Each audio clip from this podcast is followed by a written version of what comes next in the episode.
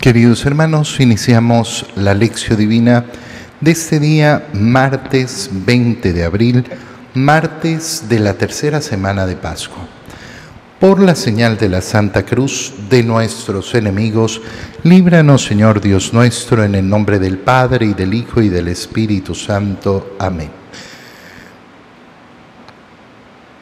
Señor mío y Dios mío, creo firmemente que estás aquí, que me ves, que me oyes, te adoro con profunda reverencia, te pido perdón de mis pecados y gracia para hacer con fruto este tiempo de lección divina. Madre mía Inmaculada, San José, mi Padre y Señor, Ángel de mi guarda, interceded por mí. Continuando con la lectura de los Hechos de los Apóstoles, leemos el capítulo 7, versículos 51 hasta el capítulo 8, versículo 1. En aquellos días habló Esteban ante el Sanedrín diciendo, Hombres de cabeza dura, cerrados de corazón y de oídos, ustedes resisten siempre al Espíritu Santo, ustedes son iguales a sus padres. ¿A qué profeta no persiguieron sus padres? Ellos mataron a los que anunciaban la venida del justo, al que ahora ustedes han traicionado y dado muerte. Recibieron la ley por medio de los ángeles y no la han observado. Al oír estas cosas, los miembros del Sanedrín se enfurecieron y rechinaban los dientes de rabia contra él.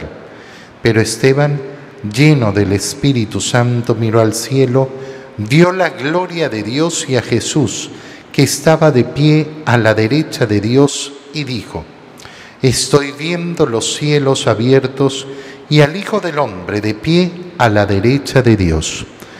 Entonces los miembros del Sanedrín gritaron con fuerza, se taparon los oídos y todos a una se precipitaron sobre él. Lo sacaron fuera de la ciudad y empezaron a apedrearlo. Los falsos testigos depositaron sus mantos a los pies de un joven llamado Saulo. Mientras lo apedreaban, Esteban repetía esta oración, Señor Jesús, recibe mi espíritu. Después se puso de rodillas y dijo con fuerte voz, Señor, no les tomes en cuenta este pecado y diciendo esto, se durmió en el Señor. Y Saulo estuvo de acuerdo en que mataran a Esteban. Palabra de Dios. Ayer habíamos iniciado justamente la lectura de cómo a ese eh, eh, primer diácono, a uno de esos primeros siete diáconos eh, elegidos entre, entre los fieles para hacer ayuda de esa labor en la caridad a los presbíteros y poderle permitir a los sacerdotes, efectivamente a los obispos, realizar, eh, realizar su misión principal e ir delegando, eh, delegando parte de esa, eh, de esa misión. A ese Esteban, elegido como primer diácono, lo habían apresado lo tomaron, eh, lo tomaron por eh, estar, eh, estar anunciando en una sinagoga el Evangelio y lo llevaron ante el Sanedrín. Se trata del mismo Sanedrín que poco tiempo antes ha decidido la muerte de Cristo. Y delante del Sanedrín, de ese mismo Sanedrín, que ha decidido darle muerte a Jesús, ¿Cómo se presenta este joven, eh, este joven elegido eh, para, eh, para este diaconado? Como mucha valentía, lleno del Espíritu Santo, y comienza a hablar con claridad. Hombres de cabeza dura y cerrados de corazón y de oídos. Mira, al final, los problemas más grandes en este mundo se dan justamente por esto, por tener una cabeza dura, por tener el corazón y los oídos cerrados. Y hay que tenerlo claro, ¿eh? Ninguno de nosotros es capaz de autodiagnosticarse como cabeza dura, ni cerrado de corazón, ni cerrado de oídos. Ninguno de nosotros es capaz de un autodiagnóstico sobre esto. Quien tiene cabeza dura no se va a dar cuenta que tiene cabeza dura. Quien tiene cerrado el corazón no se va a dar cuenta que tiene cerrado el corazón. ¿Qué va a pensar? Va a pensar siempre que tiene la razón, que el otro es el equivocado. Y fíjate cómo se nos muestra efectivamente que estos al oír a Esteban eh, se enfurecieron, rechinaban los dientes de rabia contra él. Y después de oír ese testimonio tan precioso de Esteban, de estar viendo los cielos abiertos y al Hijo del Hombre de pie a la derecha de Dios, se volvieron simplemente locos. Fíjate qué importante además, porque Esteban lo que hace es presentarles una argumentación bastante lógica. Ustedes tienen la cabeza dura, el corazón cerrado y los oídos cerrados, porque no le dan espacio al Espíritu Santo. Y se comportan igual que sus padres. Y se los recuerda ¿A qué profeta no persiguieron sus padres? Ellos mataron a los que habían anunciado la venida del justo, al que ahora ustedes han traicionado y dado muerte. Han recibido la ley por medio de los ángeles, pero no la han observado. Entonces efectivamente darse cuenta de que en el pasado, ¿qué había sucedido? Que los profetas los habían matado, que los habían acusado injustamente, pero son incapaces de reconocer esa misma actitud.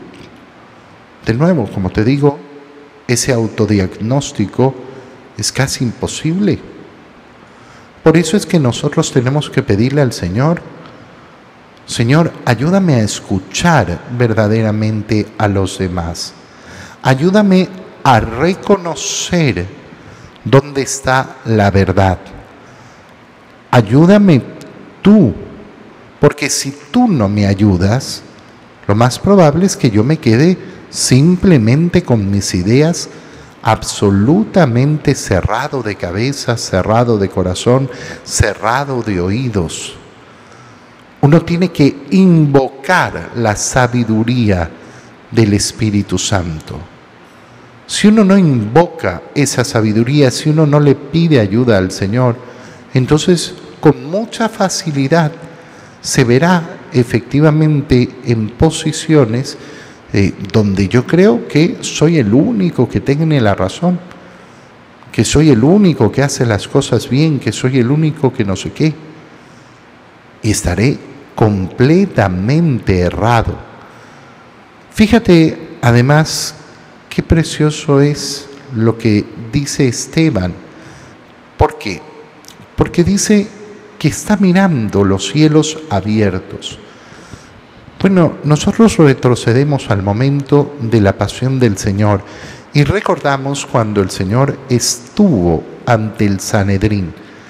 Y ante el Sanedrín, a la pregunta de, dinos de una vez, ¿tú eres el Mesías?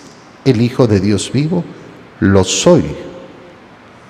Y agregó el Señor, y verán el cielo abierto y al Hijo del Hombre venir desde el cielo.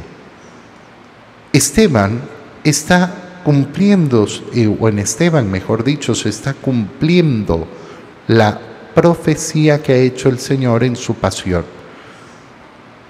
Está viendo esos cielos abiertos. Obvio, el Sanedrín no vio ese cielo abierto porque tiene cerrado el corazón, porque tiene cerrados los oídos.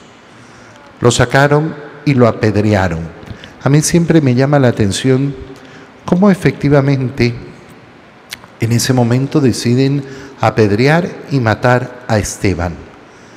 Pero con el Señor decidieron ir donde Poncio Pilato porque no les estaba permitido dar muerte a nadie. Efectivamente, la pena de muerte se reservaba para el gobernador romano. No podían, eh, no podían eh, determinar eh, la muerte de ninguna persona, no había autoridad para eso. Sin embargo, no les importó. Eso quiere decir además que en el juicio que le hicieron a Jesús es impresionante cómo pesaba no el celo o el supuesto celo por la ley, el supuesto celo eh, por respetar a Dios. No, toda la preocupación estaba en la forma, toda la preocupación estaba en no permitir de ningún modo que se volviera una eh, revuelta que causara eh, un problema al pueblo, es decir, todo un asunto político. Cuando Esteban es apedreado, está junto a, eh, eh, junto a los que lo apedrean Saulo. Es la primera vez que aparece en los Hechos de los Apóstoles este, eh, este joven llamado Saulo, que es Saulo de Tarso, quien, quien conocemos como Pablo. Y nos muestra que está teniendo los abrigos de aquellos que apedreaban a Esteban, pero no solo eso, sino que estaba de acuerdo en que lo mataran. De acuerdo en que lo mataran. Aquí empieza a aparecer esta figura, eh, eh, esta figura de Saulo, esta figura que será en los primeros, eh, en los primeros años terrorífica para los cristianos. Y lo más importante de esta lectura, después se puso de rodillas Esteban y después de haber entregado su espíritu al Señor, recibe mi espíritu. Señor, no les tomes en cuenta este pecado, perdonando, perdonando a los que lo están apedreando en ese momento. Esto es vivir la profunda y absoluta libertad la verdadera, la profunda y la absoluta libertad. ¿Por qué? Bueno, por algo muy sencillo. Porque el perdón que tiene que salir de mi corazón no depende de nadie. ¿Quién tiene que decidir perdonar? Yo. ¿Y de qué dependo? De nada, de nadie es una acción que realizas tú y solamente tú. Qué importante es salir de esa, eh, de esa condición de niño en la que viven muchos corazones. No, yo estoy dispuesto a perdonar, pero cuando hagan no sé qué, cuando hagan no sé cuánto, cuando suceda esto, cuando no sé cuánto, cuando me pidan perdón, cuando... No, no, no, no, no, mira, no, no, eres un infante, un verdadero infante, que tiene condicionado su corazón de acuerdo a lo que hacen los demás. Nuestro Señor Jesucristo ha muerto en la cruz para que seas libre, verdaderamente libre. Y perdonar no requiere la acción de nadie, es una acción mía, personal yo decido perdonar. Yo decido no tener rencor en mi corazón. Y lo hago delante de Dios. Y le digo a Dios que perdono, que efectivamente perdono. Continuando con la lectura del Evangelio, Evangelio de San Juan, estamos, recuerda, en el capítulo 6 el capítulo del pan de vida, que ha comenzado con esa multiplicación de los panes, después en la noche eh, ese caminar por las aguas del Señor, que ha subido a la barca de los discípulos y finalmente han llegado a Cafarnaum, al lugar donde se dirigían de una manera muy rápida mientras no podían avanzar. Al día siguiente, la muchedumbre ha ido en busca del Señor. Y el Señor les ha dicho, ustedes me andan buscando no por ningún signo que hayan visto, sino porque ayer se saciaron con los panes que les di. No trabajen por ese alimento que se termina. Trabajen por el verdadero pan que da la vida eterna y que les va a dar el Hijo del Hombre. Entonces, ahora continuamos, capítulo 6, versículo 30 al 35. Y eh, continuamos exactamente donde nos hemos quedado. En aquel tiempo, la gente le preguntó a Jesús, ¿qué signo vas a realizar tú para que lo veamos y podamos creerte? ¿Cuáles son tus obras? Nuestros padres comieron el maná en el desierto, como está escrito. Les dio a comer pan del cielo. Jesús les respondió,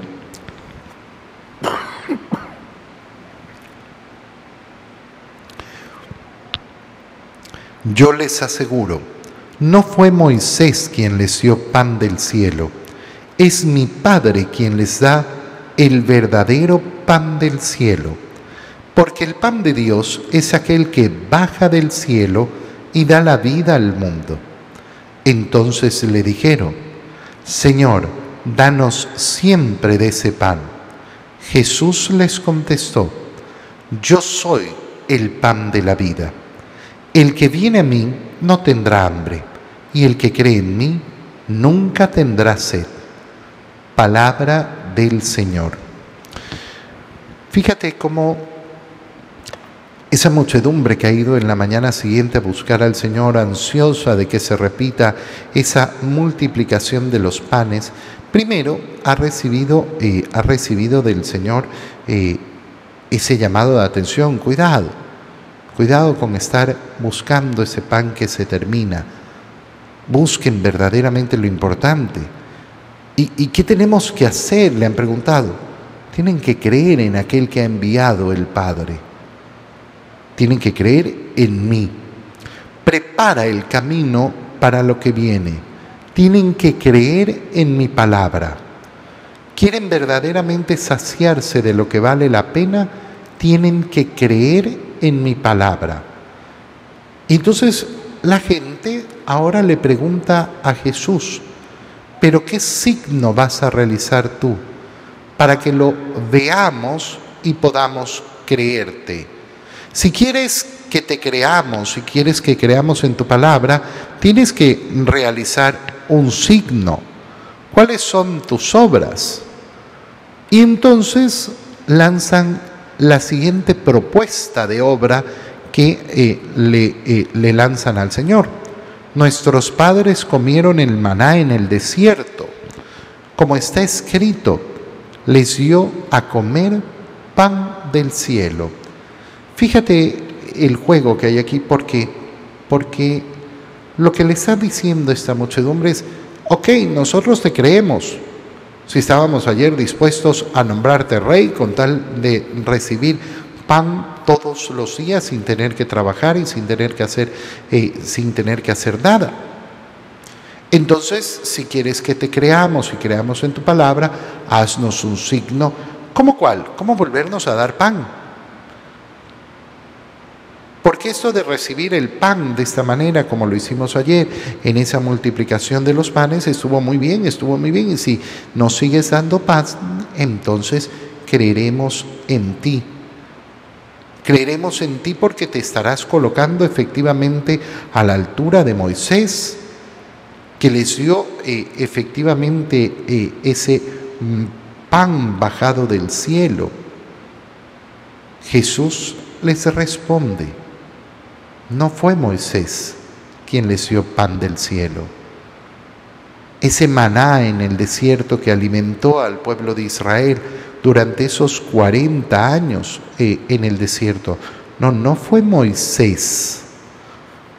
Eso es obra de mi Padre, quien les da el verdadero pan del cielo. Porque el pan del cielo no es un alimento corporal, simplemente, sino que para ser verdadero pan del cielo, tiene que bajar del cielo. Y no es una sustancia, no es un alimento, no es simplemente harina eh, mezclada con agua cocinada. El pan verdadero bajado del cielo es una persona. Es aquel que ha bajado del cielo y da la vida al mundo. Fíjate qué importante porque ellos piden relacionarse con un signo, con un signo externo. Danos a comer pan. Pero la invitación de Jesús es a relacionarse con Él, alimentarse de Él, entrar en una relación personal con Él. Ese es el modo, efectivamente, en que se realiza el camino cristiano.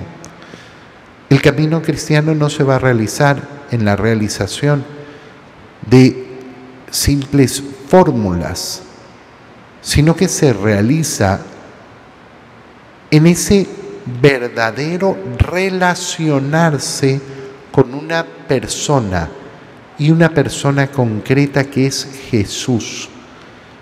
¿Y quién es Jesús? El que verdaderamente ha bajado del cielo y se ha hecho hombre.